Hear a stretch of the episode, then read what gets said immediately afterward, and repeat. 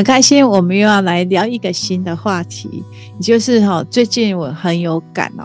其实一直安全感这个议题哈，好像我们人类哈，不管年龄，不管什么样的男生女生，就一辈子在追求这个安全感。嗯，常常会去提到，就是对金钱的安全感，好害怕。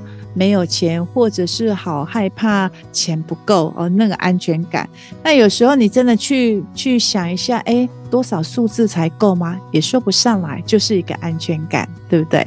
还有就是对呃健康的部分啊，呃，就做完身体检查，在等报告的那一段时间，好害怕哦，对，对不对？其实都是缺乏安全感，还有。就是亲密关系，好，对亲密关系也没有安全感啊！不管你找的帅的、漂亮的，想找帅的、找漂亮的，找到了吗？又觉得没有安全感。还有一点是我有想到，老师现在讲这个，我就觉得对于工作或专业或未来上的那种感觉，因为我会这样讲，是因为我有留意到，像台湾的那个书店排行榜啊，博客来啊、诚品这种大家最常买的地方，前十名。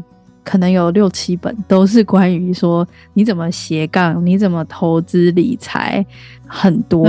那可能最近也会比较多一些，可能关于什么极简生活啊，或者这种感觉，可能偶尔也会上榜。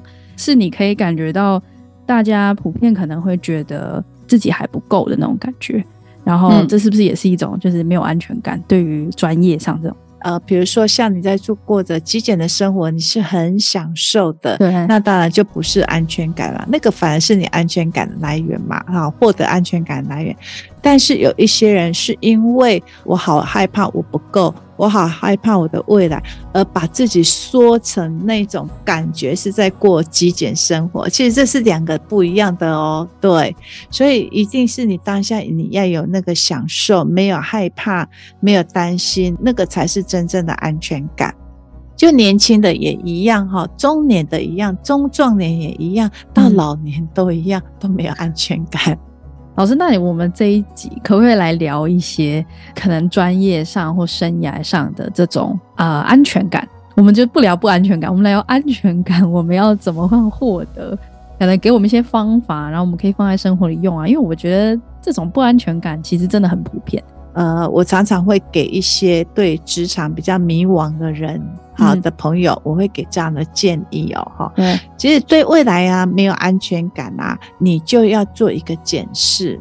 有时候我们在感觉里面太多，你没有，你没有回到理性的去看待的时候，其实它也会比较让你不安。所以，相对我们要怎么样让自己有安全感，就是我们的感性跟理性要并进的。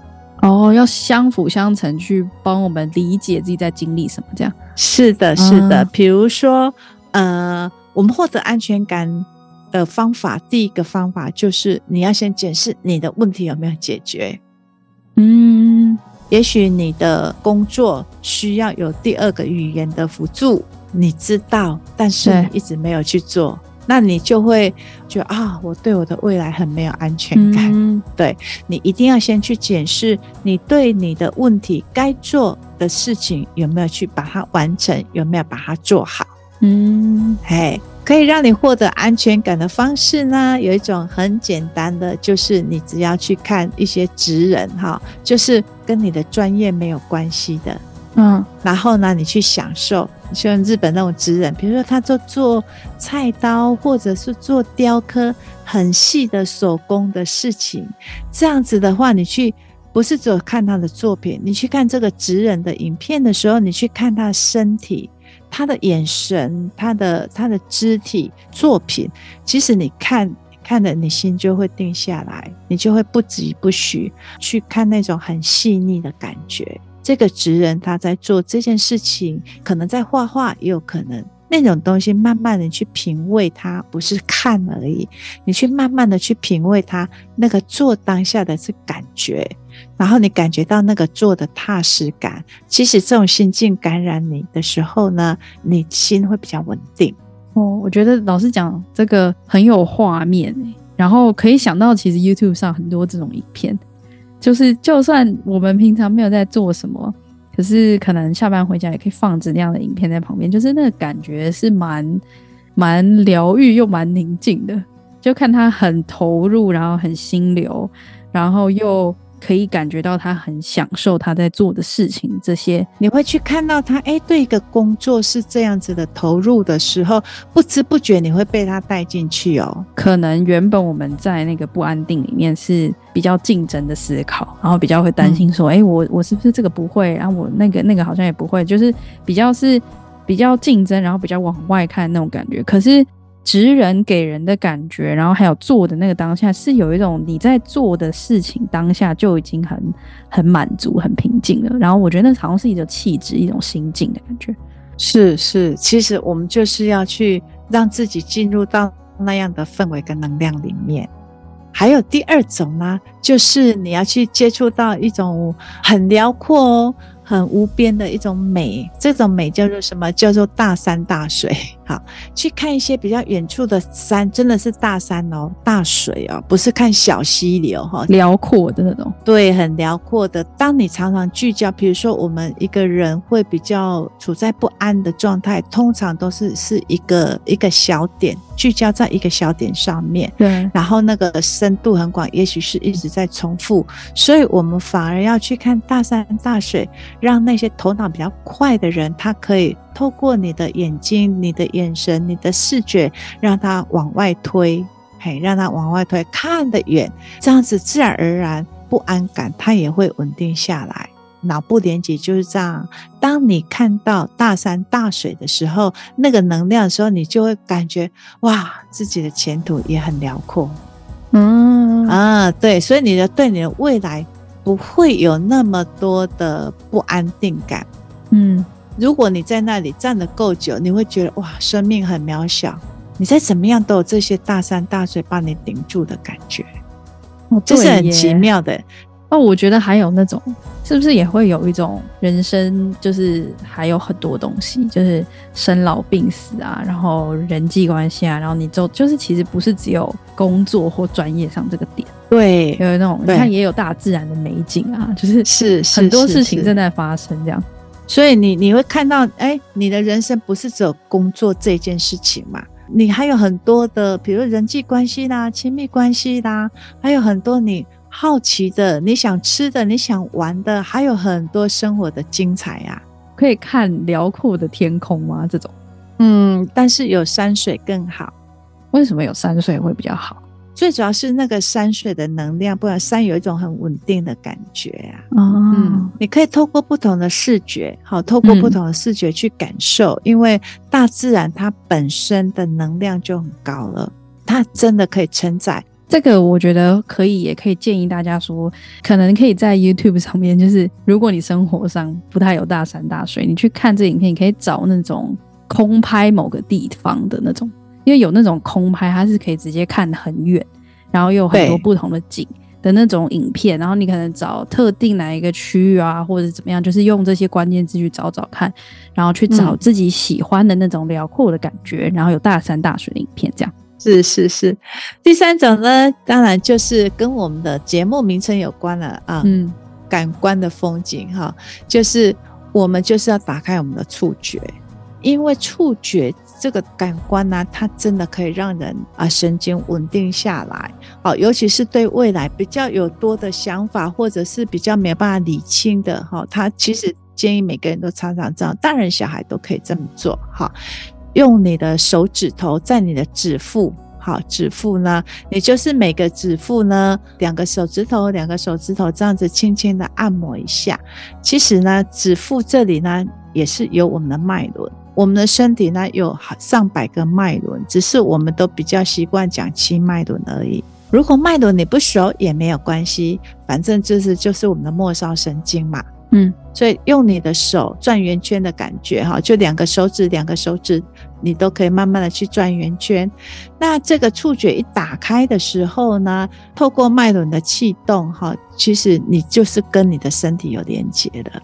人之所以会这样子哦，好像是会很飘哦，担心一些有的没的，其实都是你的精气神都没有在当下，你在担心未来嘛，嗯嗯，对不对？因为我们人哦，都常常很奇怪，对我们的身体都陌生的诶，一定是有疼痛的时候，你才注意到它的存在。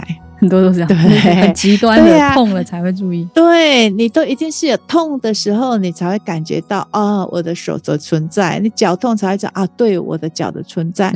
你因为你所有的存在，你都会觉得理所当然，所以你不会去注意它。哈，我们透过我们的指腹的搓揉，那让我们的气导到全身来，你的气就不会只有卡在你的头，或者只有卡在你的心，因为它会气，它就会流动了。嗯我们身体的气不流动的话，就像整个房子里面不开窗一样啊，那味道一定不好嘛。有很好的 idea，它还是很难去实行它，所以这也是我们获得很安全平衡的方法。再来呢，就是要吸收我们的专业知识，通常都是因为觉得一直不够，好，一定要去检查，在你的工作，在你的。未来的发展的这件事情上面，你是不是有一些事情该做而没去做？就很具体的知道，就是那种去去看一下，是不是真的有这个东西存在？这样对，这个是获得安全感最好的方法。先去把它做好。那接下来就是有可能你要去检视你自己哦，你是不是因为你资讯太多而焦虑？也就是说，你一直去看，感觉后面有人在追你。哦，一直要同业，好像同业的做到这样，一直有一种比较竞争，然后一直觉得后面有人在追你，追的你好像喘不过气来。嗯、像这种老师就会建议你，真的先不要去看，一定要先断，这样先斩断这个看，这样 对对，你的不安全感会引发你很大的焦虑。那在这个同时呢，其实你的工作效率并不好。对，可以想象是这样。你就会一直看，可是那个看不会让你学习或是充电，反而是会心情又很不好啊，然后想很多啊，就是其实是那个漩涡里面这样。是的，是的，先不要去创造那个危机感给自己，好像后面一直有很多人在追。嗯、对，当你停一下的时候，其实你会觉得你的心就平稳下来了哦。对，那有一种呢，是你知道一直都很平稳的。你的工作一直都有在进行，可是，一样，你对未来还是会有种你很想要更多的安定的感觉。好，所以这时候你去检视你的专业知识里面呢，你是不是觉得一直卡卡的？如果就是觉得卡卡的人呢，你反而要去多看。看什么？嗯、看你的同业，也许看其他的跟你相关的，但是那个不是直接相关的行业。嗯、那也许你就会可以去看看啊，呃，内在呢，它会撞击新的火花出来啊，哦、你就会感觉到，哎，好像你自己的问题解决了。听起来好像是说你的专业知识上的这个面向，其实要很具体去剖析。然后再决定所以你的问题点在哪，然后去解决那个特定问题点，而不是说是只要焦虑就觉得一定是自己不够怎么样这样。对对对，回到现实来看看，哎，是不是有真的发生什么问题？对。但是真的发生什么问题的时候，你也去问你心里面的感受，哎，这是一个什么样的感觉？其实这样你就不会被情绪，嗯、不会被头脑带着走，你一样会。跟着你的心走，但是你又不会过度的感性，哎，到底是什么都搞不清楚，只是我感觉，我感觉，那其实都存留在这两个极端的感受里面呢。对于那个安全感的问题呢，你就会觉得，哎，一直在追，会追不到。所以今天呢，我们在谈的获得安全感的四种方法，啊、呃，很希望给各位一个新的、新的学习、新的分享。然后也可以去试试看，在你的日常生活当中，你可以去体验看看。谢谢老师今天分享这个，让我觉得说我可以很具体知道说，嗯，如果我又在焦躁，然后觉得没有安全感，然后觉得担心未来的时候，我可以做哪些选择？这样哪些选项我可以去试试看，放在我的生活里面。嗯、谢谢老师，那我们今天就先聊到这里喽。